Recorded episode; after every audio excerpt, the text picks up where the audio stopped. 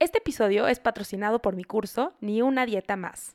Un curso a tu ritmo que te acompaña en el proceso de dejar las dietas para siempre y que así puedas enfocarte en diseñar una vida más plena, auténtica y trascendente. Puedes conocer cómo inscribirte en acuerpada.com diagonal podcast. Es acuerpada.com diagonal podcast. Estás escuchando No Necesitas Adelgazar un podcast contracorriente que cree en la inclusión radical, en las historias poderosas y en lo transformador que puede ser encontrar tu lugar en el mundo. Soy Ana Pau Molina, soy psicóloga y puede ser que me conozcas también como acuerpada. En este podcast escucharás historias de personas que están retando a la cultura de dietas, a la gordofobia y a la violencia estética. Espero que te sirvan como recordatorio de que puedes vivir una vida plena, auténtica y trascendente sin perder un solo gramo de peso. Hola a todos, hoy tengo en este episodio a Mónica González. Ella es conocida en redes sociales como Sanamente Mónica y es una activista antigordofobia. Yo estoy obsesionada con su discurso, me parece una persona increíble. Ella además tiene un podcast que se llama Guapas de Cara, es un podcast de entrevistas sobre aceptación corporal. Yo aparecí por ahí también, me pueden ir a buscar. Y ella se dedica a denunciar en redes sociales el estigma que vivimos las personas gordas y hablar sobre violencia estética y diversidad corporal. Su misión es que ninguna de nosotras vuelva a sufrir por nada que tenga que ver con el cuerpo. Yo disfruté muchísimo esta plática. Eh, la verdad es que hablamos de muchas cosas que me parecen bien importantes y espero que disfruten tanto como yo disfruté esta plática con Sanamente Mónica. Sin más, te dejo con nuestra conversación. Estoy muy contenta de tener a esta persona hoy aquí en el podcast porque ella sí verdaderamente, mira, yo no sé si no existiría Instagram si hubiéramos cruzado, yo creo que no hubiera manera porque yo nunca he viajado a donde ella vive y, y, me hace muy feliz haberla encontrado. Yo no sé si, si, si Mónica sabes esto, pero yo te conocí a ti en un podcast. De hecho, eh, te escuché en una entrevista y te comencé a seguir y así es como llegué a tu cuenta. Me hace muy feliz que estés aquí. Bienvenida. No necesitas adelgazar. Qué bonito, muchas gracias. Sí, estoy súper contenta de, estar aquí contigo y bueno, aunque tengo un poco de miedo que me vas a devolver ahí eh, la invitación que ya estuviste tú en el mío y ahora ahí segunda parte, segunda parte. Sí, eh, Mónica tiene un podcast que se llama No necesitas salga. No, ese es el mío. Mónica tiene un podcast que se llama Guapas de Cara eh, y yo fui a Guapas de Cara y en Guapas de Cara pues fue una de las primeras veces que yo hablé como a profundidad de mi historia, historia que ya platiqué también aquí No, no Necesitas Adelgazar, pero Guapas de Cara fue la primera vez, que ya llegaremos a Guapas de Cara y por qué nace Guapas de Cara. Em, pero entonces, antes de empezar a grabar, yo le decía a Mónica, pues te voy a regresar eh, con la misma moneda, te lo voy a pagar y ahora vendrás a No Necesitas Adelgazar a platicarnos sobre ti y quién eres y algo que me parece muy interesante, eh, que también querré que nos platiques de lo que haces ahora y de las cosas en las que te has entrenado, que también hablamos de ello tú y yo fuera de grabación cuando yo fui a grabar Guapas de Cara. Em, pero me gustaría saber, pues, e, esto no es una mentira, no somos la misma generación y quiero saber qué, ¿Qué te llevó al activismo? Y empecemos como de muy atrás, eh, en esta España en donde tú eras una niña gorda también, y, que me lleves un poquito en esta historia de, de por qué, me imagino que, que, no muchas de tus amigas saben de esto, de este activismo, y, cómo tú llegaste a, esto y, y aun cuando no todo mundo ha llegado, ¿no? La verdad es que ha sido de una manera orgánica y el activismo me lo encontré. Es decir, em, yo tuve una vivencia, claro, lo que dices tú, ¿no? Al final, eh, en mi época, hace, cuando yo tenía 20 años, hace 20, porque yo tengo 40, hace 20, pues eh, bueno, claro, por supuesto, gordofobia ni se sabía, pero que quiero decir que había muy poca conciencia con este tipo de cosas, ¿no? O sea, yo había, o ah, sigue habiendo, ¿no? Como, es que hasta, hasta en todo el tema de la salud mental, te diría Ana Pau. O sea, es decir, era algo como que no, sí, como que no se tenía en cuenta, ¿sabes? Entonces, eh, claro, yo crecí, eh, o sea, yo siempre he tenido un famoso índice de masa corporal súper alto ahora entiendo que en parte lo tenía muy alto porque yo tengo mucha masa muscular. Entonces yo siempre me salía de todos los cánones, ¿no? Entonces, claro, el médico, pues ah, yo recuerdo hacer mi primera dieta con siete años. Em, entonces, claro, para mí al principio era como una rebeldía. Yo creo que en realidad siempre cuento que, que, Sanamente Mónica nació de una vez que adelgacé yo cuando tenía yo 30 años, que adelgacé muchísimo, ¿no? Pero en realidad, si lo pienso, realmente Sanamente Mónica nació cuando yo era chiquitina.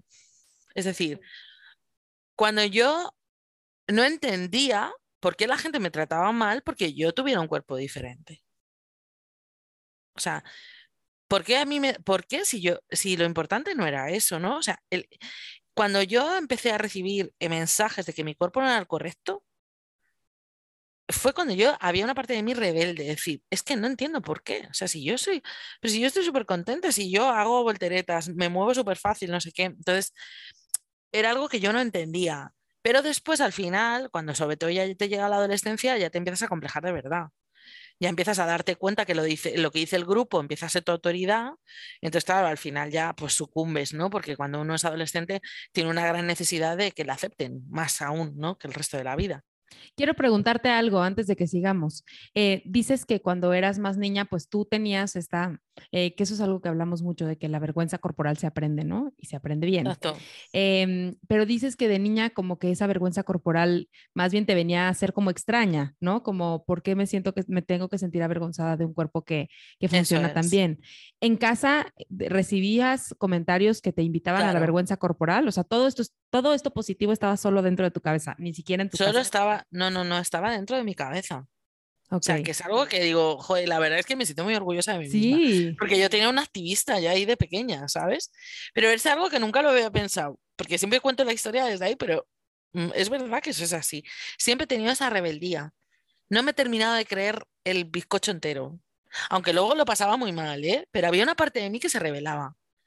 Porque era como, pero si es que, ¿por qué no me aceptan? Si es que yo, joder, ¿por qué? ¿Sabes? O sea, yo me veía bien, me veía ágil, no sé, ¿sabes? Que nunca me he visto, yo nunca me he mirado al espejo cuando era pequeña y me he visto horrible, jamás. Siempre he aceptado eso, siempre he mirado con amor mi cuerpo. Fue después cuando ya entró al final el mensaje de tanto, claro, al final hay muchas autoridades ahí, eh, está el médico, está tu familia, está gente cercana, está toda la sociedad.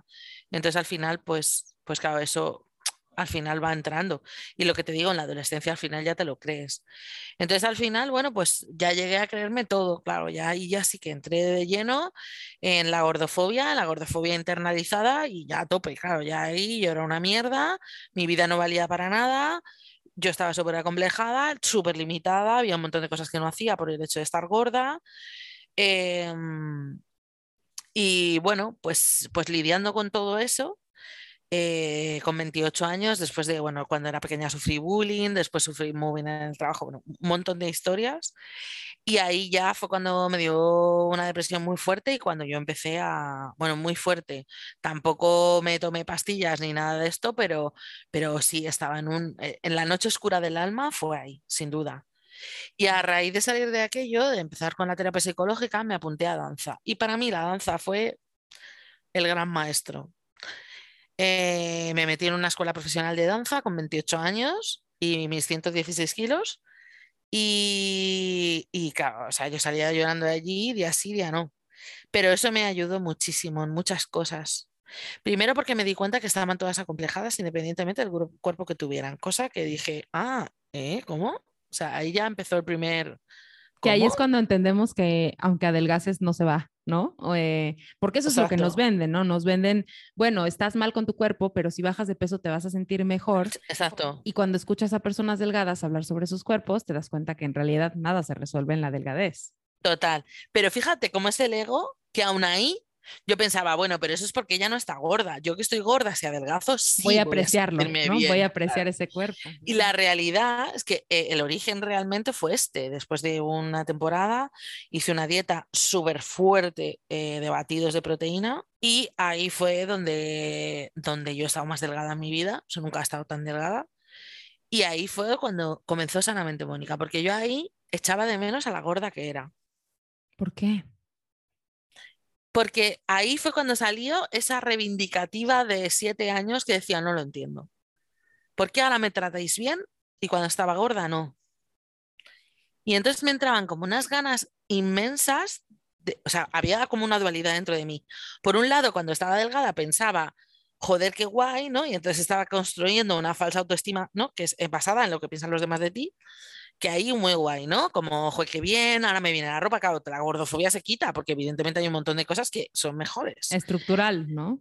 Estructural, más luego que por supuesto hay ciertas cosas físicas, pues que al final yo, por ejemplo, que tenía mucha potencia muscular, pues a la hora de bailar, por ejemplo, claro, estando más, pesando menos, pues claro, imagínate, yo podía hacer muchas cosas. Entonces, por supuesto que había unas ventajas y yo eso lo percibía, ¿no? Y veías como la gente te aceptaba mucho más. Pero había una parte de mí que se enfadaba con eso. Y le entraban ganas de abrazar a aquella gorda que yo era y decirle, cariño, pero si es que tú valías igual. O sea, necesitaba decirle a esa gorda que no era necesario que bajara de peso para que la quisieran, porque ya se lo merecía. Y, y había una parte de mí que se enfadaba porque decía, pero ¿por qué ahora si me queréis más o si os acercáis más o ahora ya sí, ¿no? Ahora ya no me tenéis que echar el sermón, ahora ya no me decís que, ahora me decís que por fin me cuido cuando a mí se me estaba cayendo el pelo de lo mal que, estaba. Y que esta es una experiencia compartida de muchas personas gordas, como por un lado sí es esta celebración de, ay, ya me libré de todo esto, ya estoy bien, no, ya nadie me está jodiendo, pero por otro lado también es esta cosa de, ¿por qué tuve que llevar a mi cuerpo a estas cosas tan extremas de para que tú me trataras con respeto? Y además, que esto no lo has dicho, pero que seguramente estaba por ahí en tu cerebro, este pensamiento de ¿y qué pasa si no es para siempre? ¿No? O sea, también. Pues fíjate, eso no me lo planteé, aunque luego no fue así. Pero yo ya, yo ya daba por hecho que eso ya, chao. Ok. Fíjate, o sea, y luego pasó todo lo contrario, que ahora te contaré, pero no, eso no tanto, fíjate. Ahí yo no sé, pensaba que no. Lo que sí me pasaba es que yo no me veía tan delgada, eso sí, por supuesto. Nunca es suficiente, ¿no? Un poco. No, no, claro, yo no, yo me seguía sintiendo igual que la gorda que era, o sea, yo me daba cuenta que no, pero, pero había una dualidad, o sea, me tuve que acostumbrar mentalmente a ver otro cuerpo y a asimilar otro cuerpo. Pero vamos, eso nos pasa a muchísimas personas, ¿no? Que al final ves fotos y dices, ahora yo en ese momento, porque siempre me siento igual de gorda, cuando realmente fluctúa un montón, por ejemplo, ¿no? ¿Qué pasó? Que ahí yo dejé de fumar y entonces, por supuesto, llegó el super efecto rebote. Cada kilo que yo cogía era un drama, o sea, era un drama. Un drama de por aquí voy a volver a pasar, por aquí voy a volver a pasar. Y una vez llegué ahí, ahí me prometí a mí misma que no iba a volver a hacer una dieta en mi vida sin saber yo nada, ni de salud en todas las tallas, ni de nada de nada, ¿eh? O sea, yo dije, no vuelvo a hacer una dieta en mi vida porque yo sé que lo que me ha provocado esta subida de peso ha sido de la dieta. Yo lo sabía. Intuitivamente, yo lo sabía. ¿Qué es esta parte como, yo siempre digo que pues al final no, no éramos activistas, entonces pues la gordofobia existía, ¿no? Y la teníamos internalizada como personas gordas y que esa fue una de las razones por las que yo dejé de hacer dietas, que ahora entiendo que es un, pensamiento de gordofobia, el decir, si hago otra dieta voy a engordar más. ¿no? Es un pensamiento de gordofobia de esto es lo la única gordura que puedo aguantar, ¿no? Como ya no quiero ser más gorda, que no sé si más o menos por ahí va ese pensamiento. O sea, por un lado, por supuesto, o sea, seguía habiendo muchísima gordofobia internalizada, pero sobre todo porque es que yo sabía que yo había hecho daño a mi cuerpo. Es que yo lo sabía. O sea, yo sabía que lo que yo le había hecho a mi cuerpo no estaba escrito. Vuelve esta narrativa de mucho amor, ¿no? Escucho como mucho amor. sí, sí, sí. Y ahí, o sea, yo me daba cuenta, es que hasta, por ejemplo, lesiones que tuve. Porque claro, al subir tan rápido de peso, por ejemplo, se me rompió un gemelo. Que esa fue la raíz por la que yo dejé de bailar a raíz de que se me rompió gemelo. Entonces, claro, ¿por qué? Porque evidentemente si coges kilos en dos o tres meses, pues claro, tu pisada cambia, eh, o sea, una serie de cosas que son antinaturales, es que es normal.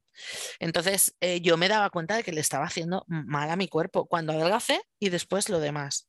Y yo ahí ya intuía que algo no iba bien con eso. Y ahí fue cuando, investigando, investigando, investigando, pues conseguí, bueno, eh, descubrí salud en todas las tallas, Quiero saber pues más de este investigando, investigando. ¿Qué es lo que estabas investigando? ¿Qué te llevó? Pues mira, todo entró por la alimentación consciente, que era lo que en aquel momento, te estoy hablando de hace Pues muchos años. Y se usaba para las dietas, ¿no? La alimentación consciente también. De hecho, la primera persona que me ha hablado de alimentación consciente fue una psicóloga que eh, me hablaba de cómo adelgazar a través del mindful eating. Pero a raíz de yo investigar esto fue cuando ya empecé a ver pues todas las líneas que había, las personas como Mireia Hurtado que ya estaban, porque Mireia lleva 10 años en esto. Y entonces yo ya empecé, descubrí a Gina, eh, Tajer, hice un, hace un montón de tiempo un programa con ella, de allí de México. A través de Gina conocí a Raquel conocía, entonces ya empecé, pues ya empecé así, entonces yo ya empecé a divulgar en Instagram y yo dije, esto que yo he descubierto se lo tengo que contar a todo el mundo. Ahí fue cuando yo, a ver, yo ya me estaba formando como coach, yo siempre he sido muy psicóloga natural, es decir, que es algo que se me da muy bien. Y, y bueno, pues a raíz de aquello fue cuando yo empecé a divulgar. Y así nació Sanamente Mónica. ¿Y por qué decidiste ponerle sanamente Mónica a tu cuenta? Pues porque estaba dentro de un paradigma muy salutista, eso para empezar. Y segundo, que ahora quiero que nos expliques qué significa Pero en su día, sí, en su día, pues claro, yo estaba dentro de la salud. La salud, la salud, la salud, ¿no? Y, y bueno, me gustó el juego de palabras porque era sanar la mente que al final era lo que yo quería, ¿no? Promulgar, ¿no? Cómo yo me había limitado mi vida por el hecho de no tener el cuerpo hegemónico. Y realmente lo que a mí me ayudó fue quitarme las creencias, sanar mi mente. Entonces, por eso se llama Sanamente Mónica. Que es un poco la trampa en la que caemos muchas, ¿no? Que pues creo que es como, escuchaba el otro día a algunas activistas decir que eh, el tema de salud en todas las tallas e incluso el tema de alimentación intuitiva, que es algo que yo hago, son excelentes, pero son puentes hacia la liberación. ¿No? No es el fin último. Y entonces em, creo que mucho esta trampa en la que llegamos a caer muchas personas gordas es que sentimos que tenemos que demostrar que somos buenas gordas y que somos saludables y que comemos verduras y nos movemos para ser válidas, ¿no? Que me imagino que por ahí iba por ahí originalmente, ¿no? Por ahí iba, iba por demostrar que las personas gordas también podemos ser saludables. Yo bailaba, con lo cual es, bueno, yo he subido muchas veces muchos vídeos míos bailando en Instagram. Es decir, era como las gordas también podemos, ¿no? Como pues hace poco que hubo una polémica, ¿no?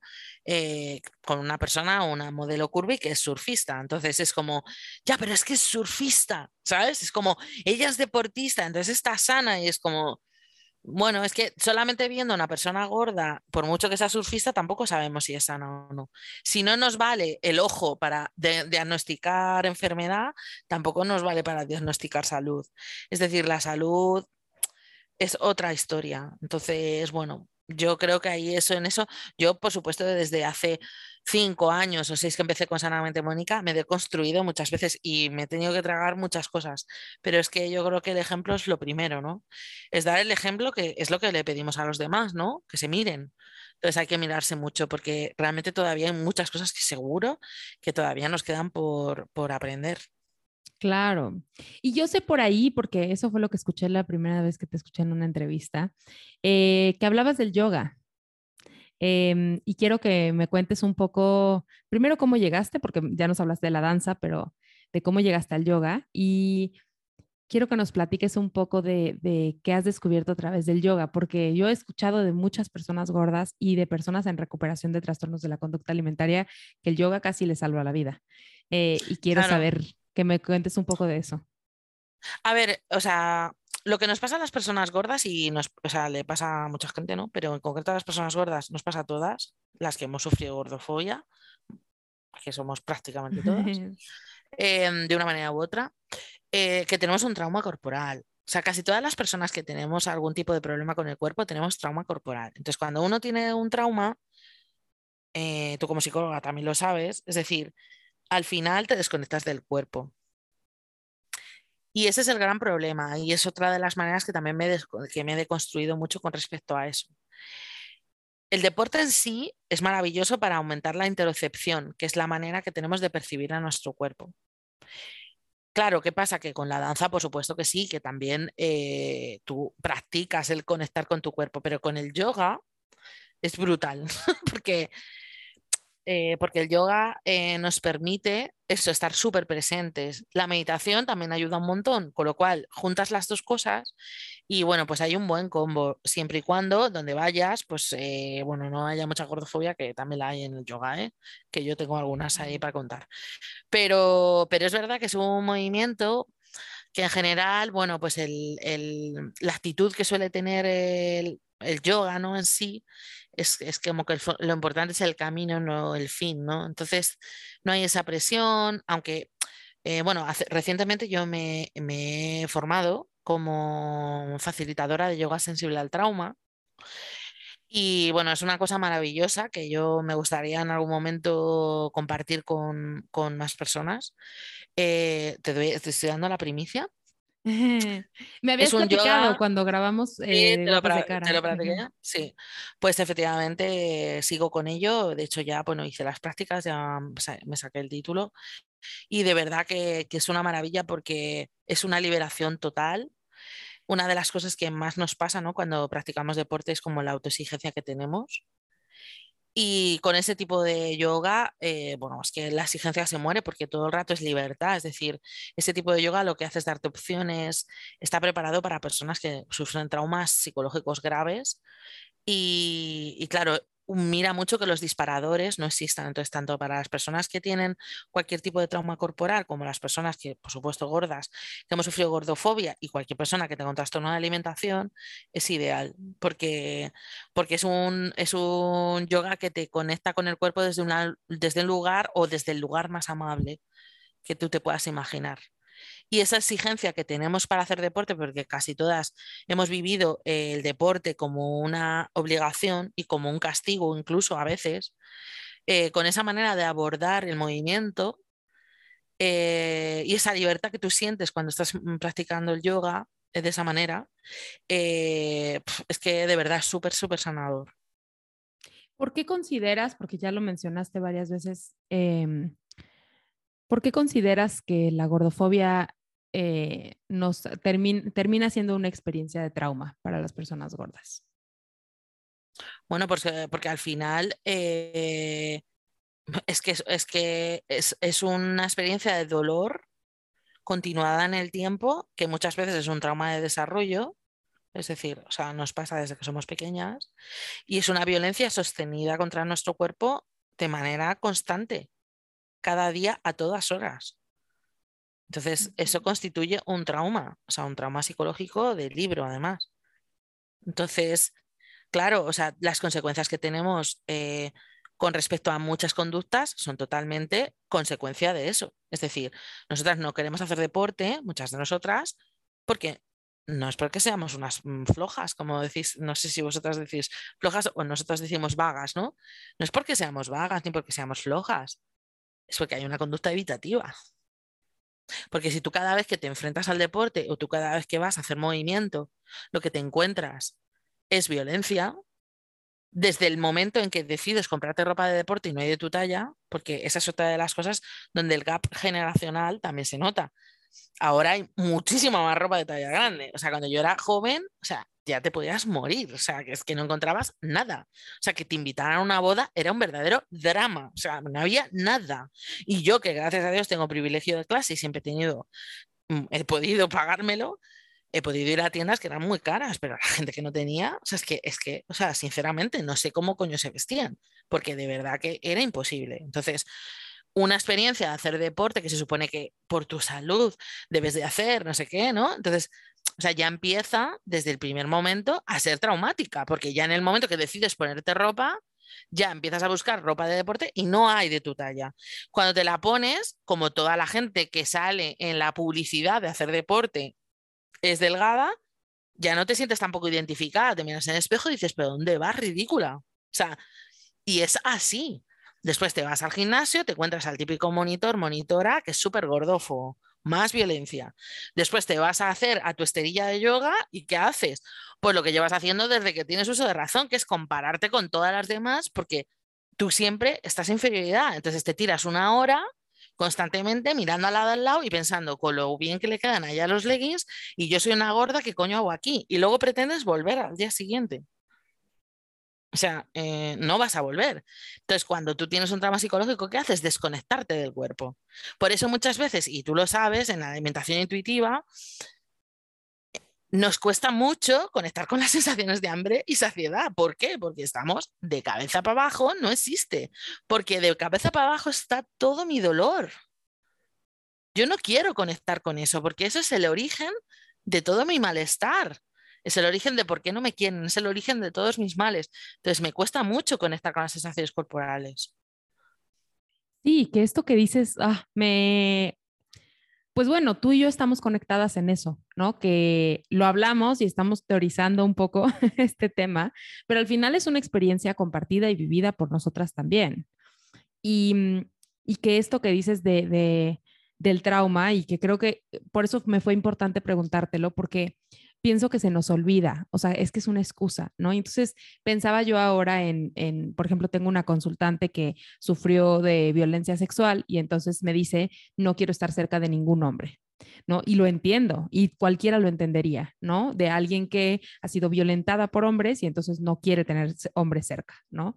Pero entonces, ¿por qué no podemos entender en el ejercicio de esa forma, ¿no? Que me encantó como lo explicaste, como todo este camino que tiene que recorrer una persona gorda simplemente para tener acceso a algo de movimiento y que siempre sea objeto de burlas, ¿no? Y que en redes sociales es clarísimo, ¿no? O sea, alguien sube un video de una persona gorda bailando, brincando, corriendo, lo que sea, y las burlas no paran. Entonces, la violencia está ahí constante.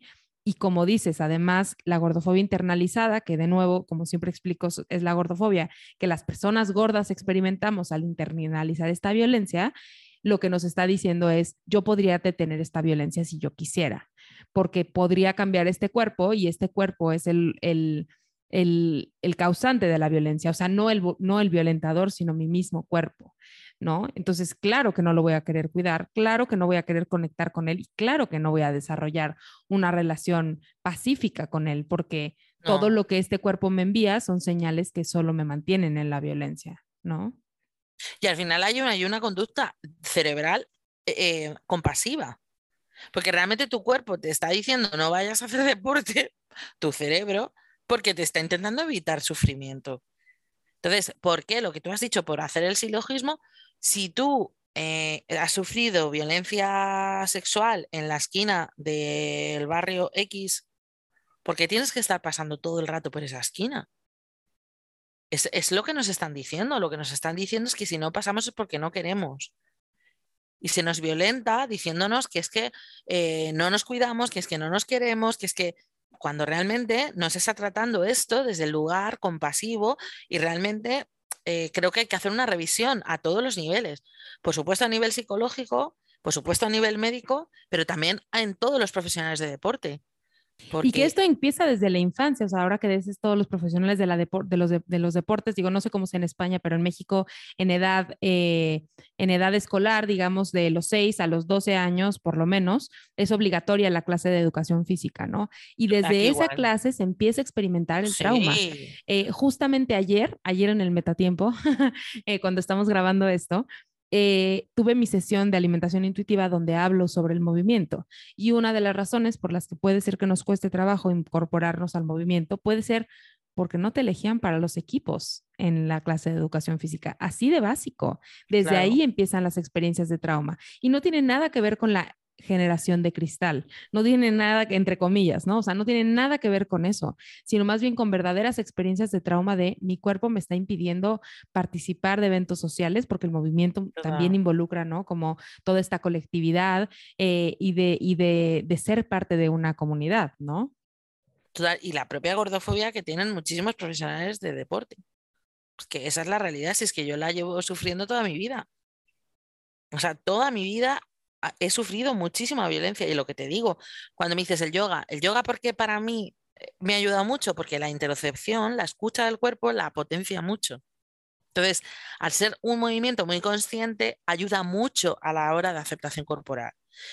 Ahora, yo en yoga también he recibido, incluso, porque es que es así, o sea, y al final hay una, superioridad moral de muchas personas que hacen deporte y eso es así, parece que son los elegidos de no sé de qué, pero me refiero a que es así. Entonces, esto también es importante porque a mí muchos, muchos eh, entrenadores personales, muchos profesores de yoga me han hecho mucho daño. A mí y a un montón de personas. Claro. Entonces, un gimnasio para una persona gorda es un lugar hostil. Hostil. Porque desde el primer momento eres la mofa, porque la, porque la gente al final te mira, en plan, mira gorda esta, o mira gordo, y ahora que, ¿sabes? O sea, es que es lo peor. Entonces, claro, es normal que la gente no quiera. O sea, es que es normal. Y que tiene todo el sentido del mundo, porque si lo piensas, yo alguna vez platicaba con mis papás, eh, que mis papás también, obviamente, no son ni de mi generación ni de la tuya, ¿no? Como son más grandes, pero hablaba de, de con ellos de los gimnasios, ¿no? Justamente de, pues que antes no, o sea, yo le decía a mi mamá, pues si ella en sus 20 iba a los gimnasios y me decía, pues no, o sea, los gimnasios eran principalmente para hombres y eran gimnasios de pesas, ¿no? O sea, no existían las máquinas de cardio y demás.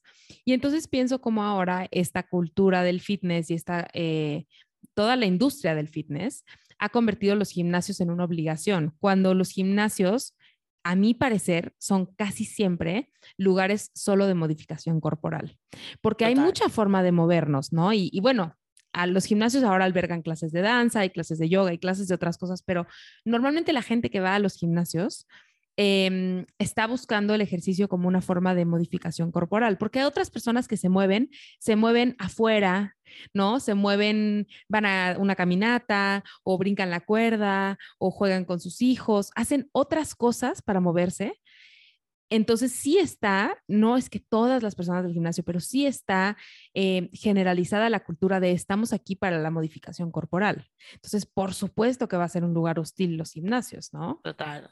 Además es que esto que estás diciendo tú es súper interesante y a mí es una cosa que siempre me ayuda. Yo pienso, joder, generaciones y generaciones anteriores no han ido nunca al gimnasio, ya no la de tus padres, anteriormente. Anteriores. Porque una cosa, realmente lo, natural o lo orgánico es ser activo, no hacer deporte. Es decir, porque tú saques tres horas a la semana, o sea, tres horas a la semana o cuatro horas a la semana para ir al gimnasio a coger pesas, pues vale, perfecto. Pero que quiero decir que también es posible, pues que tú tengas una vida activa. Es decir, que tú, como dices tú, pues en vez de lugar de coger el autobús o coger lo que sea, pues te vayas a caminando o que subas y bajas escaleras. Pero desde un lugar, o sea, el problema es, desde mi punto de vista, sobre todo para todas las personas que tenemos problemas de aceptación corporal o que tenemos algún trauma corporal, es transformar de castigo a amor. Ahí es donde está el tema. Y darnos cuenta de que no es una exigencia moral. O sea, hacer deporte no es una obligatoriedad y hay que liberarse de eso, porque a mí me pasó justo ese viaje. Yo dejé de hacer deporte por adelgazar hace muchos años, comencé a hacer deporte porque me gustaba, pero siempre había una espada de Damocles encima que era por obligación. Había una exigencia y yo cuando empecé en, en el confinamiento, llegó un día en que dije, no puedo más, porque ya bastantes exigencias me están llegando desde fuera como para también autoexigirme esto. Entonces hay que sanar también eso. Se habla mucho sobre la relación con la comida, pero se habla muy poco de la relación con el ejercicio. Y realmente hay una esclavitud igual o superior. Y al final, si queremos tener una vida libre, que para mí ese es el fin del tema, porque la misión de Sanamente Mónica es esa, la liberación del cuerpo de la mujer, que ninguna mujer tenga que sufrir más por su cuerpo y pueda decidir y para uno poder decidir tiene que quitarse esas, esos eh, engaños mentales. Entonces, esto es muy importante. ¿Cómo darle la vuelta a eso, no? Y desde mi punto de vista, hay que pasar por la permisividad. Sí, de hecho, pues eso se hace en la alimentación, ¿no? El permiso incondicional para comer, que sé que quienes no conozcan nada de alimentación intuitiva, yo digo esto se han de asustar, eh, pero sí, es comer lo que quieras, cuando quieras, eh, si quieren saber más, pueden eh, buscar, siempre hay un curso de alimentación intuitiva corriendo, y que eso nos lleva a la libertad, ¿no? Esa permisividad y ese poder decidir por nosotras mismas nos lleva a la libertad. Y que además em, hay una sobrecarga y que justo ayer me encantó porque eh, en la sesión de sobremovimiento eh, siempre me pone muy nerviosa, aquí viene mi síndrome de la impostora, eh, entró una nutricionista a mi clase, ¿no? O una nutrióloga. Y entonces al final dijo, quiero aportar algo para el tema del ejercicio. Yo dije, ay, no, me va a decir que, que, que muy mal y que no sé, siempre siento que me va. Y me dijo, no, realmente lo que quiero decir es que es mucho más importante lo que hacemos durante nuestra vida activa, es decir, limpiar la casa, pasear al perro, ir a la compra, lo que sea. Jugar con tus hijos, que lo has dicho. Sí, bailar en la sala o, o, lo que sea, e, incluso cocinar que estás de pie, ¿no? O sea, todas esas cosas son acaban siendo más relevantes a largo plazo en la vida que el ejercicio estructurado que hagamos. Y ella misma me lo dijo, ¿no? Y usó ciertos nombres muy, eh, muy científicos que no, no me sé porque soy psicóloga, pero como que lo volvió a decir, dijo, nunca había pensado que que pues en realidad esto está fundamentado, ¿no? Realmente el ejercicio estructurado, pues bueno, de pronto es indicado por ciertas cosas, ¿no? Mi mamá tuvo recientemente una cirugía de rodillas y pues se le indicó ciertos ejercicios de fuerza para la recuperación de su cirugía, ¿no? Claro, hay ejercicios que están indicados de esa forma, pero normalmente lo, lo como lo, ideal es simplemente mantener una vida activa. Pero entonces, ¿por qué la narrativa social? Es si no haces un reto de 30 días de ejercicios todos los días en donde acabas sudando y jadeando y sintiendo que te vas a morir, entre comillas, no cuenta. ¿No? Em, y, es esto que dices, ¿no? Como al final también hay un mandato fuertísimo, así como en el cero consumo de azúcar, gluten, grasa, harina, sal y demás, pues también hay un mandato fuertísimo de, de, ejercitarte, aunque parezca que no es para bajar de peso, pero de ejercitarte de forma como, como militar, ¿no? Casi. De hecho, hay mucha gente que, ni siquiera piensa que es por bajar de peso y realmente a lo mejor no es para bajar de peso, pero realmente ahí hay otro, otra premisa que es falsa, que es que quien hace mucho deporte no enferma. Entonces, eh, los objetivos son esos, son la inmortalidad, lo siento, pero es así, o sea, la inmortalidad y eh, el encajar mejor en un cuerpo determinado. Hay veces que en realidad es encajar en un cuerpo determinado, pero tú lo vistes de, que quieres salud, pero en realidad tú quieres un cuerpo. La cuestión es esa, que al final la salud va de otra cosa y la enfermedad también va de otra cosa. Entonces yo creo que lo que nos tenemos que centrar es olvidarnos de la salud y centrarnos en el bienestar. Es decir, ¿qué me hace a mí feliz? Sí, sí, y que, y que eso... Em, creo que justo, no, no te lo comenté cuando comenzamos a grabar, pero eh, em, sí medio te comenté que pues son solo puentes, ¿no? A la liberación y, y, y, que creo que eso es lo que yo pienso ahora, como no me importa lo que comas, no me importa cuánto te muevas, porque el objetivo final es la liberación y que de qué va a servir toda la lechuga que comas o toda la espinaca que comas cuando vives en una ciudad con mucho estrés. O sea, ayer justo platicaba, tuve una cita con, con, con, mi doctora y platicábamos y me decía, la mayoría de los componentes no los puedes controlar. Tienen que ver con el estrés que vives, por, la, por el tema económico, por el tema social, por el tránsito. Bueno, yo que vivo en la Ciudad de México, ¿no? Eh, la contaminación, eh, la, tu situación familiar que no puedes controlarla, ¿no? O sea, muchas cosas que no puedes controlar y que pues no importa qué tanta lechuga comas, eh, eso no se va a poder controlar. Y... Claro, pero si no te venden control, no te venden nada. Claro. Es que, es que es así. Si te dicen, no, mira, la salud depende de un montón de cosas que no, que no son, tú no puedes tomar parte. Es decir, no depende de ti. Entonces, ¿para qué vas a comprar el curso de nada? ¿Sabes lo que quiero decir? Si tú le dices a la persona, pero eso es un tema, mira, voy a sacar un tema aquí que es un melonar, eh, que llevo ya mucho tiempo dándole vueltas, que es la, la responsabilidad individual. Es decir, todo el rato ahora es la responsabilidad individual. El contexto no importa, no importa lo social, solo la responsabilidad individual. Y en uno de los momentos, o sea, uno de los ejemplos más fuertes que hemos visto es con el COVID. No ha habido responsabilidad gubernamental, no ha habido responsabilidad social, solamente hay responsabilidad individual. Es decir, si hemos pasado por lo que hemos pasado es porque somos unos delincuentes y vamos sin mascarilla y nos juntamos con los amigos y queremos vivir, ¿vale? O sea, es decir, y todo ha dependido de la responsabilidad individual.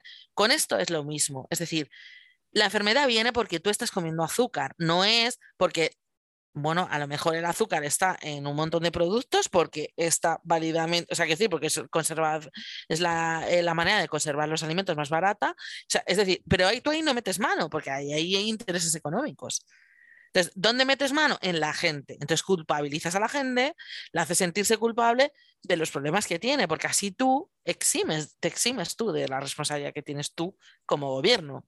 Sí, que es un poco, no sé si viste eh, que en México, bueno, no sé si siquiera, si, eh, tal vez en España también existe, pero hicieron un etiquetado frontal para los productos. en España no lo hicieron, pero, pero lo oí de México.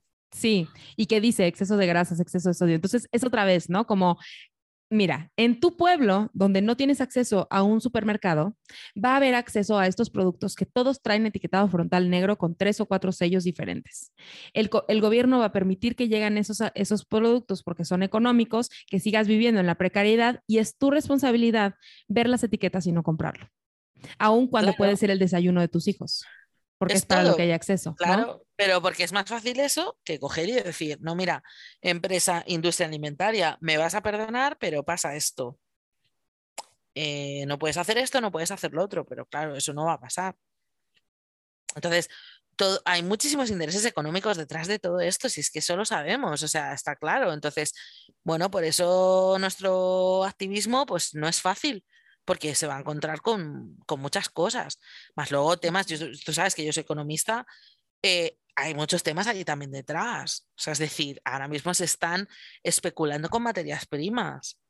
Y tú tienes que ver que, qué empresas están detrás de un montón de papers científicos que avalan que la quinoa es el elixir de la vida. claro, es que, es que ese es el tema. Entonces, bueno, hay, hay, muchas cosas que hay, hay, mucha mierda, perdóname el lenguaje, pero. No, adelante. Hay, una, hay mucha mierda ahí. Entonces, bueno, vale, vamos a concentrarnos en liberar nuestra mente. En liberar nuestra mente y en quitarnos esos, esos patrones adquiridos por los traumas que tenemos. Porque tenemos trauma con la comida, tenemos trauma con el ejercicio y la única manera de liberarnos es intentar trascender esa vía que el cerebro ya ha identificado que es por donde tiene que ir y empezar a abrir otras vías desde el amor, desde qué es lo que me hace sentir bien a mí. Y desde ahí poder elegir. Claro, y que, muchas veces he escuchado este tema de, de, pues hay ambas, o sea, en este tema de la gordura y de la gordofobia hay como como dos, no dos vías, pero dos caras de la moneda, digamos. Y una parte es pues esta cosa individual en donde tú individualmente procesas el trauma y haces tu trabajo individual de reconectar con tu cuerpo y, y de eh, hasta tomar la decisión de que, de que eliges la liberación. Pero por otro lado también está todo el activismo que se hace hacia afuera, ¿no? Por Porque como eh, recientemente eh, yo, fue mi cumpleaños, ¿no? La semana pasada en el Metatiempo. y, y, mm, ah, no, esta semana. y, Te digo, yo creo que hace poco. sí, el lunes. Y, y mm, estaba yo buscando restaurantes para ir a comer con mi familia, para hacer una reservación. Y hoy en día yo ya tengo que fijarme si si hay opciones sin brazos, sin descansabrazos, ¿no? En las sillas, porque sé que será incómodo para mí dependiendo de qué silla sea. Y eso que yo soy una gorda pequeña, una gorda entre pequeña y mediana, digamos. Y entonces se vuelve esta cosa como bien complicada porque tú puedes hacer todo tu proceso individual, pero que el mundo siga siendo una mierda. que no quepas en los espacios, ¿no? Entonces es una cosa como mezclada. El trauma se vuelve a vivir cada vez que vas a un lugar y no cabes, ¿no? Exactamente, y ahí hay una retraumatización constante. Igual que cada vez que vuelves al gimnasio y vuelves a pasar por lo mismo, vuelves a retraumatizarte y cada vez es peor. ¿Qué herramientas sientes que, que pueden ser como, digo, yo también me dedico a esto, ¿verdad? Pero para quienes nos escuchan, ¿qué herramientas crees que, que pueden ser útiles para, porque suena muy pesimista, ¿no? Como tú puedes sanar todo, pero vas a seguir viviendo el trauma fuera. Pero creo que tanto tú como yo estamos en un lugar donde donde estamos como ya protegidas de cierta forma ante ese trauma que no es que deje de existir, pero lo procesamos distinto ahora por el activismo que hacemos. No sé si me explico. desde mi punto de vista creo que lo de fuera va a seguir estando. Podemos hacer activismo, como hacemos tú y yo, es decir, podemos dedicarnos a divulgar, cada vez somos más además. Y luego el propio activismo gordo es muy bueno, es decir, el yo tenerte a ti de referente y tú a mí. Porque yo y creo que tú también, por, por, lo que me contaste en el podcast, en general tú no te has juntado con muchas personas gordas a lo largo de tu vida. Y yo tampoco, por ejemplo. Entonces, a mí el hecho de tener amigas o de tener gente a la que admiro y están gordas, eso es súper sanador. Entonces, dentro del activismo gordo, ya el propio activismo es súper sanador. Más luego, por supuesto, el sufrimiento compartido. Es decir, todas tenemos la misma historia. o sea, vemos que el problema no somos nosotras. Y colocar al enemigo fuera es maravilloso. Entonces, el activismo es fundamental. Darnos cuenta de que la violencia estética nos afecta también a todas. Es decir, independientemente de la gordofobia, la violencia estética también nos afecta a todas. Y todo eso ya es sanador. Es decir, eso facilita el proceso interno. Para mí, el proceso de, trabajar trauma, de trabajar esto, ¿no? De trabajarse una, el amor propio, es para tener súper controlada la gordofobia internalizada. Es decir, solamente tener que lidiar con la de fuera, no tener que lidiar con la de dentro. Que eso no quiere decir, que me pasa a mí, le pasa a cualquiera, que un día, por ejemplo, a mí, hace poco escribí, un, bueno, hace poco, hace ya bastante, escribí un post que se llamaba Miedo a morir por gorda. Sí, a mí me sigue afectando, por ejemplo, muchísimo y, y me dispara mi gordofobia internalizada ir al médico. Es decir, para mí la gordofobia médica, para mí es una autoridad, porque claro, sigo pensando que el médico llevará razón que pasa estudiado. Es decir, a mí me sigue costando mucho eso, despegarme, cada vez lo voy consiguiendo, pero... Y el activismo me ayuda también a despegarme de eso. Pero, por ejemplo, para mí eso es complicado. Por ejemplo, yo desde mi punto de vista, otra de las cosas que también es muy complicada de separarte es cuando la gordofobia está en tu casa. Para mí, la gordofobia de desarrollo es a la familiar. Y la gordofobia médica al final vienen de una voz que es tu autoridad interna. Entonces es muy complicado trabajar eso. Pero no es lo mismo enfrentarte a que la silla esté pequeña con esto trabajado que sin esto trabajado. Entonces, desde mi punto de vista, pues me has preguntado herramientas, pues desde luego el diálogo interno es súper importante porque la gordofobia internalizada es que se nos meta eh, en el diálogo interno de una manera que es que me gustaría hacer un libro con las cosas que nos decimos porque es que yo no he, oído fuera jamás nada ni medianamente parecido a lo que me digo yo a mí misma, a lo que me he llegado a decir a mí misma, aunque desgraciadamente hay veces que también te dicen cosas muy fuertes. Pero Eso es lo que te iba a decir. Algunas cosas me pasa que en consulta me dicen, yo sé que es bien irracional, yo sé que es bien irracional, pero que si lo buscas bien, casi todo lo que nos decimos sí lo hemos escuchado de alguna forma, aunque no sea dirigido a nosotras. Es decir, lo hemos escuchado en una película dirigido a otra persona gorda o lo hemos escuchado de algún familiar dirigido hacia otra persona gorda, ¿no? O sea, eso he notado como que yo también creía que era muy irracional y ahora entiendo que muchas cosas sí las he escuchado, no dirigidas hacia mí, pero hacia otras personas gordas, hacia otras corporalidades, ¿no? Claro. Sí, y, y eso no es fácil de trabajar pero yo creo que son herramientas que nos ayudan pues, a lidiar con la situación un poco mejor. Claro. Y quiero saber después, bueno, después llegó Guapas de Cara y quiero saber de dónde vino Guapas de Cara y cómo llegaste ahí y por qué decidiste hacer un, un espacio como Guapas de Cara. Pues mira, decidí hacer Guapas de Cara porque, eh, claro, cuando yo empecé, eh, y todavía pasa, de hecho seguramente te pasará también a ti, la gente no le importa trabajar comida, no le importa trabajar con movimiento, pero trabajar aceptación corporal ya no es tan fácil. Porque trabajar la relación con el cuerpo es muy complicada y sale mucha, mucha, mucha mierda. Y la gente le tiene mucho miedo a hablar de eso. Entonces, ¿qué pasa? Que tú le cuentas a tu amiga mm, de todo O sea, le cuentas tu vida sexual, le cuentas todo absolutamente de ti, pero no le cuentas, mira, es que voy al espejo y me veo una mierda. Y me digo que soy una gorda, que soy una, que ojalá me muera, que, o sea, eso no se lo dices a nadie. Eso queda en tu intimidad. Entonces, ese tipo de cosas eh, no son fáciles de contar ni de trabajar o incluso personas ¿no? que te vienen a consulta que también son personas que supuestamente tienen una corporalidad hegemónica, que viven con el privilegio de la delgadez y de cumplir con los cánones, y sin embargo eh, te cuentan unas historias que dices, madre mía, ¿sabes? Entonces, contar eso no es fácil.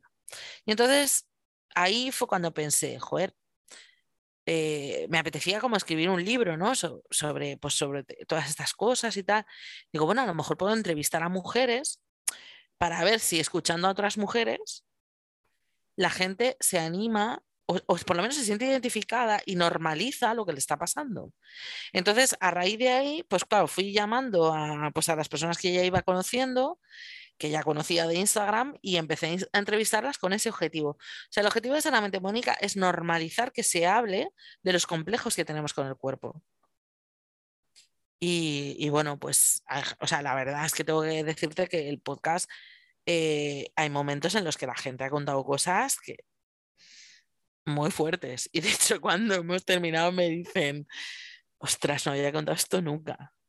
Y me he quedado como un poco... Y yo siempre les digo, ¿quieres que lo corte? Y me dicen, no, no, no, no, no, no.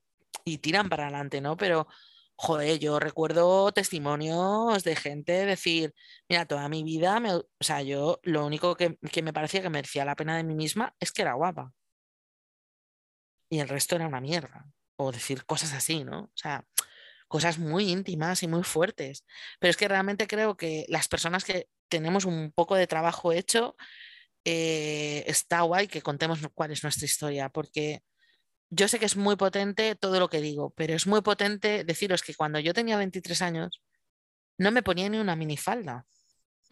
Yo no me apunté a baile, a hip hop, porque me daba vergüenza enseñar mi cuerpo, porque creía que con 23 años y la corporalidad que tenía no podía bailar que no podía hacer tantas cosas. Yo pensaba que no iba a encontrar trabajo, pensaba que no iba a tener nunca novio, pensaba que nunca, o sea, mil historias, que no era digna de amor. Y cómo he transformado todo eso en la vida que llevo ahora, ¿no? Y en eso que veis en mí. La gente cuando yo le digo que yo vivía así, es que no se lo creen. Y, y eso, eso es muy potente. Igual que tu historia, Ana. O sea, por mucho que tú seas psicóloga, por mucho que te hayas preparado, que hayas hecho 80 cursos, que nos, da como el eh, la cosa está del impostor, ¿no? De, no, los cursos, no sé qué, pero es, es que una persona que ha pasado de donde estabas tú a donde estás ahora, es que, es que eso, y te pasarán consulta. Cuando tú vas a consulta con alguien que ha vivido lo que tú, es que estamos hablando de otro tema. O sea, es que es un plus. De hecho, mucha gente me lo dice, me dice, yo prefiero ir contigo que con alguien más, porque en consulta incluso muchas cosas no tienen teoría. O sea, el, el experimentar el cuerpo gordo a nivel psicológico y eso, nadie financia los estudios, no hay información. Mucho de lo que hablo es desde lo que yo misma viví en el cuerpo gordo y que claro que mucho de mi consulta es eso. Me dicen, me gusta venir contigo porque lo entiendes, pero lo entiendes no desde lo teórico, lo entiendes desde la experiencia vivida, que claro que es importante, ¿no? Y, y yo también he encontrado eso, como que qué fuerte que sea una experiencia vivida, porque la violencia estética yo creo que no hay nadie a quien no le pegue. La gordofobia, bueno, ahí sí depende del tamaño del cuerpo, pero la violencia estética no hay, no hay nadie a quien no le pegue, pero nadie lo habla. ¿Por qué no nos ponemos de acuerdo todas las amigas para usar el mismo vestido en todas las bodas? ¿No? Porque estamos hartas de comprar uno distinto para cada una, por ejemplo.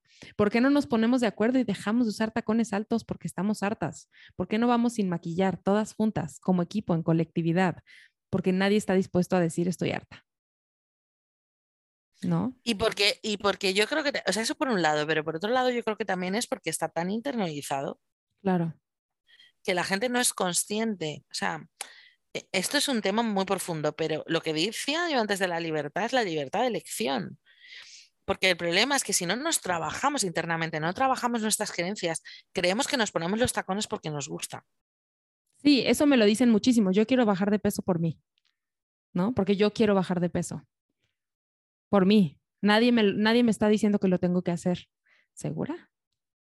Segura que nadie te está diciendo que lo tienes que hacer segura que estás, te estás divirtiendo, lo estás disfrutando, te aceptas más, te amas más. Es de amor propio, estoy bajando por amor propio.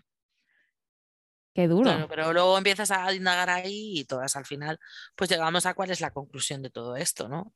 Entonces, eh, si realmente queremos estar mejor, nos fijamos en otros parámetros, no en el peso.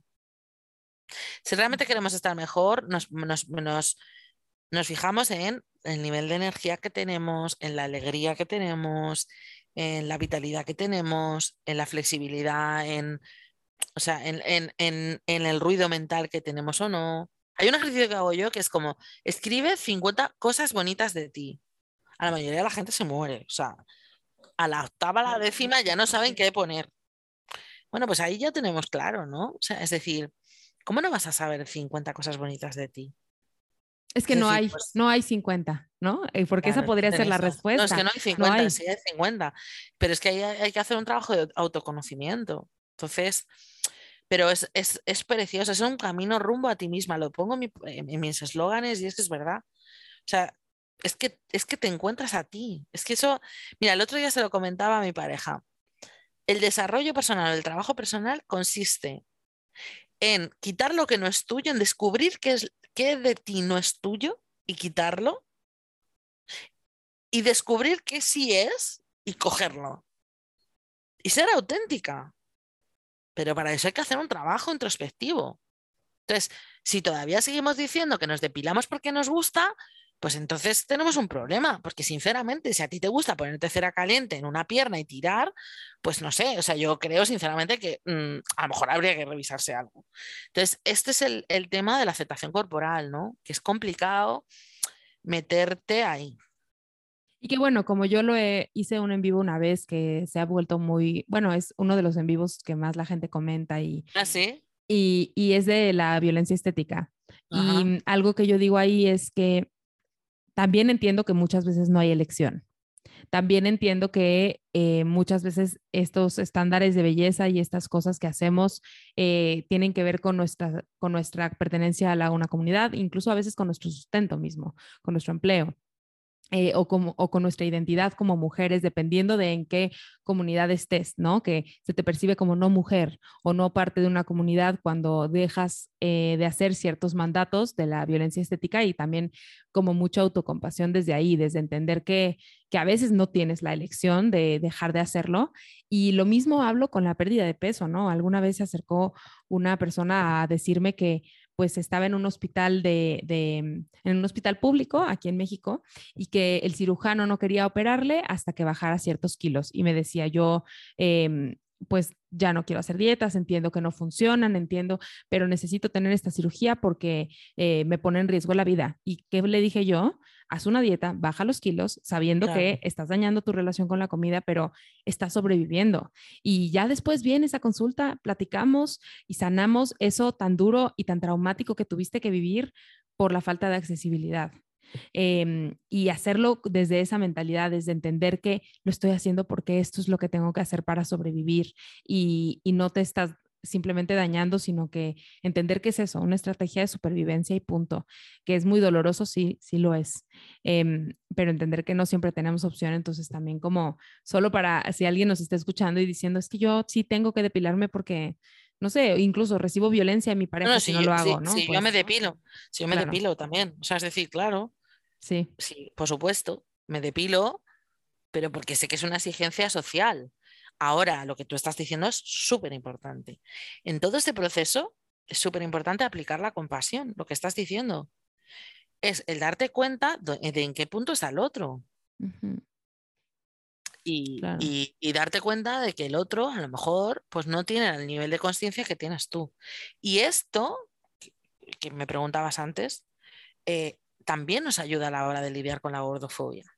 Porque si yo no tengo sanada mi herida, ¿cómo voy a ser capaz de empatizar con el gordófobo? Porque es que resulta que yo también he sido eso. Sí, que eso me preguntan mucho en consulta y yo digo, es que cuando yo escucho a alguien más aún obsesionado con su cuerpo, no me importa de qué tamaño sea su cuerpo, pero aún obsesionado con el cuerpo, la gente que me comenta, pero no, la obesidad y no sé qué, yo lo único que puedo pensar es, pobre persona y no desde un lugar condescendiente, sino yo ya estuve ahí, siento mucho que no te hayas liberado. Para mí ya es un pensamiento así, como espero que un día llegues a, esto que me ha cambiado la vida, ¿no? Pero si hay una parte de ti que todavía sigue pensando lo mismo que el otro, que es la gordofobia internalizada al final, eh, piensas que no eres correcta, a poco que te digan, el dolor es inmenso. Entonces, por eso es tan importante el trabajo interno. O sea, y yo sé que yo al activismo gordo llegué desde lo individual y yo he aprendido muchísimo de lo social, ¿no? Muchísimo del activismo. Eso te quería preguntar, ¿qué, ¿qué te has llevado del activismo, no? Como que, ¿qué sientes que ha sido las mejores cosas del activismo? La mejor, lo mejor que me he llevado ha sido todas las amigas gordas que he hecho. eso para empezar. Eh, como terapeuta de aceptación corporal, todas las amigas aliadas que tengo, o sea, es decir, pues todas las que estamos aquí, ¿no? Eh, que somos terapeutas y que realmente, eh, joder, formamos una comunidad muy guay y, mucha comprensión, ¿no? mucha calidad humana, pero del activismo gordo me llevo una comprensión infinita de muchas de las cosas que yo he vivido, yo, yo escuchaba lo que yo sabía que era así, es decir, es todo el rato como, pues eso, reafirmarte en cuál era mi discurso previo a esto, ¿no? Entonces, y, aprender sobre todo a contextualizar, ¿no? Porque yo venía desde un lugar muy del coaching, del tú puedes, del individualismo. Entonces, el, el contextualizarlo, ¿no? Y darnos cuenta de que de que no todo depende de ti, ¿no? Que hay un contexto que, por supuesto, eh, es que, claro, nos está retraumatizando cada día y lidiar con eso no es nada fácil. Pero poco a poco estamos cambiando las cosas. Yo lo tengo muy claro eso. Cuando la gente dice, vamos para atrás, digo, no, señor, no vamos para atrás. Cuando yo empecé en Instagram, siempre lo digo, estaban Stop Gordofobia en Facebook y ya, sin embargo, ahora cada vez hay más cuentas que hablan de gordofobia, cada vez hay más cuentas de aliadas que se están eh, metiendo en, temas de salud en todas las tallas, cada vez, o sea, yo creo que el discurso antigordofobia está llegando cada vez más. Y yo creo que ahora mismo los ataques son más a menudo porque precisamente, claro, estamos llegando más. Entonces yo creo que es una señal positiva, sinceramente. Yo también, y yo también creo que, que bueno, esto ha existido desde los 60, desde los 70 y, y en definitiva que el camino ha sido difícil y yo siempre digo que pues yo creo que me voy a morir y el IMC ahí va a seguir y las cirugías bariátricas también, eh, pero que en definitiva necesitamos hacer esto para que alguien más se pueda parar en nuestros hombros, así como nosotros estamos haciéndolo en, en los hombros de otras personas. Y mm, yo podría hablar contigo por horas y eso fue lo que nos pasó en Guapas de Cara. Terminamos de grabar y nos seguimos platicando como media hora, eh, porque bueno, ya empezamos a chismear y todo y nos quedamos ahí. Pero em, hay una pregunta que siempre hago al final de los episodios que me gustaría que respondieras y esta pregunta es, además de que no necesitas adelgazar, ¿qué otra cosa te hubiera gustado saber antes que te hubiera ayudado a sanar tu relación con tu cuerpo a lo mejor más chica? Pues mira, te diría quizá, eh,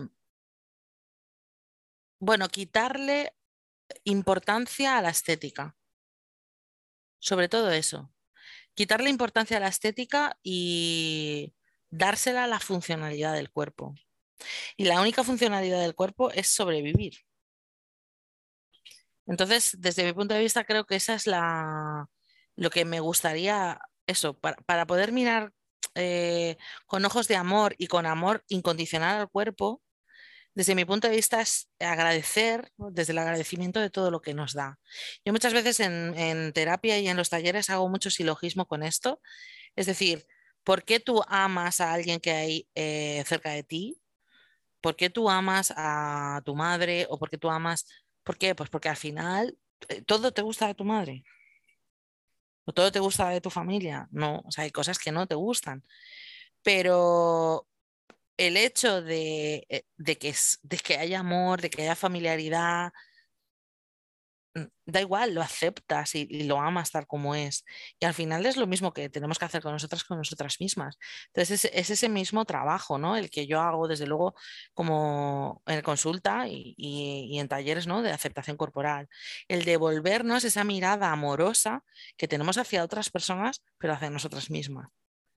Desde ese mismo lugar, ¿no? Siempre lo digo, ¿no? Igual que no ves a ningún amigo feo porque estás acostumbrada a él y porque le quieres, pues empezar a acostumbrarte a mirar con esos ojos de amor, pero en lugar de al otro, a ti misma. Y eso a mí me gustaría no, no haberlo perdido. Claro, y porque siempre digo como cuando haces una reunión, por ejemplo, vas a celebrar tu cumpleaños o vas a celebrar lo que sea y quieres reunirte con tus mejores amigos y amigas y amigues y mm, no invitas a nadie por su espectacular cuerpo. No invitas a nadie porque se ve bonita en las fotos como para que añada un, poco de belleza a las fotos que vamos a subir a Facebook. nadie invita a la gente por eso, la invitas por su compañía, por su, por su forma de conversar, por otras cosas y por qué creemos, incluso en la elección de pareja, ¿no? Puede ser muy atractiva esta parte estética, lo que sea, pero ya a la hora de elegir compartir tu vida, tu casa con alguien, em, o tu cuerpo con alguien, eh, vienen siendo otras cosas mucho más importantes. Es así. Y el día que te mueras, ¿qué quieres que digan de ti? ¿Qué quieres que recuerden de ti? ¿Tu espectacular cuerpo eh, moldeado en un gimnasio? Porque eso es lo verdaderamente importante. Y eso es lo que te tienes que quedar. Por eso es tan fascinante el trabajo rumbo a ti misma, porque es ver eso. Pero yo he estado tantos años metida en cosas superfluas, en que me quisieran por cosas que no eran reales. Entonces al final, eh, ese, es, ese es lo que me diría a mí misma. Me encanta. De verdad estoy muy contenta de haberte invitado. Em, me siento muy conectada contigo aún a la distancia y me pasó desde la primera vez que grabé contigo. Algún día nos veremos. Eh, sí, sí, sí, yo también estoy segura y ha sido de verdad una gozada. Yo te admiro mucho. Em, estoy muy contenta. Siento que tú eres, em, si bien no me paro en tus hombros porque estamos compartiendo un momento eh, en el tiempo al final, eh, sí siento que, me diste un pequeño empujón y siento que eso tenemos que ser, ¿no? Como estos pequeños escalones para otras activistas, para que no pare.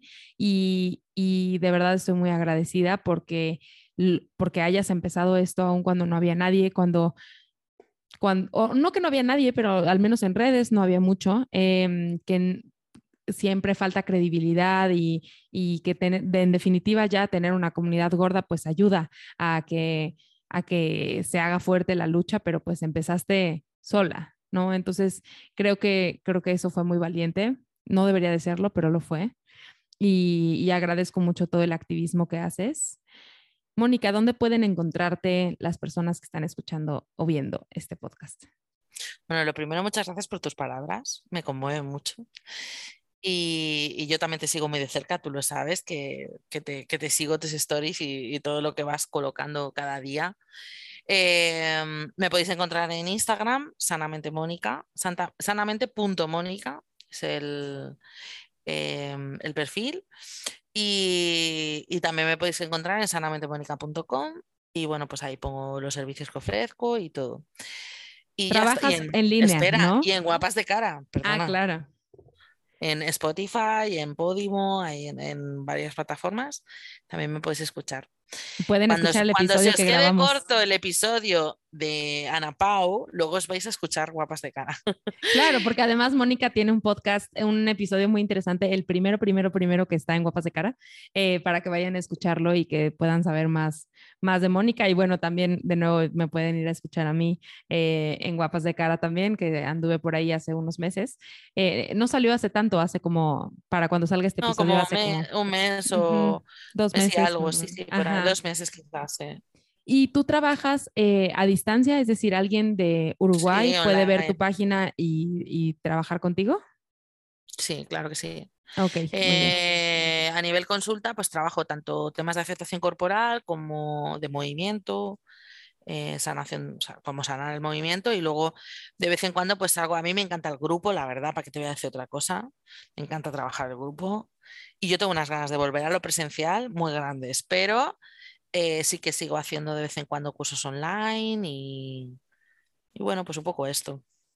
Pues súper, esperemos que mucha gente eh, quiera buscarte y buscar nuevas opciones para seguir sanando. Yo creo que este trabajo nunca se termina. Yo todo el tiempo estoy buscando cosas nuevas, estoy aprendiendo, inscribiéndome a conferencias, a cosas, todo el tiempo porque creo que tenemos mucho que aprender sobre hacia adentro y hacia afuera, ¿no? O sea, sobre nosotras y nuestra historia y cómo seguir sanando y hacia afuera en el activismo eh, de, de otros activistas que están desde siempre haciendo este trabajo, em, seguir entendiendo cómo, cómo construir un mundo donde quepamos todos y de verdad te agradezco mucho que hayas venido. Estoy muy contenta de cómo terminó, termina esta conversación.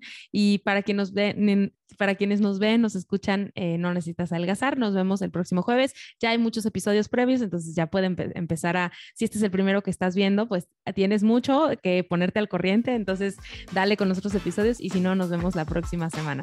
Muchas gracias, Moni. Que va, muchas gracias a ti y a todas tus oyentes. Esto fue No Necesitas Adelgazar. Recuerda que puedes encontrar nuevamente todos los detalles de lo que platicamos en acuerpada.com diagonal podcast. Busca el número de este episodio. No olvides calificar nuestro podcast y seguirme en redes sociales como Acuerpada o Acuerpada MX en Instagram para continuar con la conversación. Nos vemos pronto.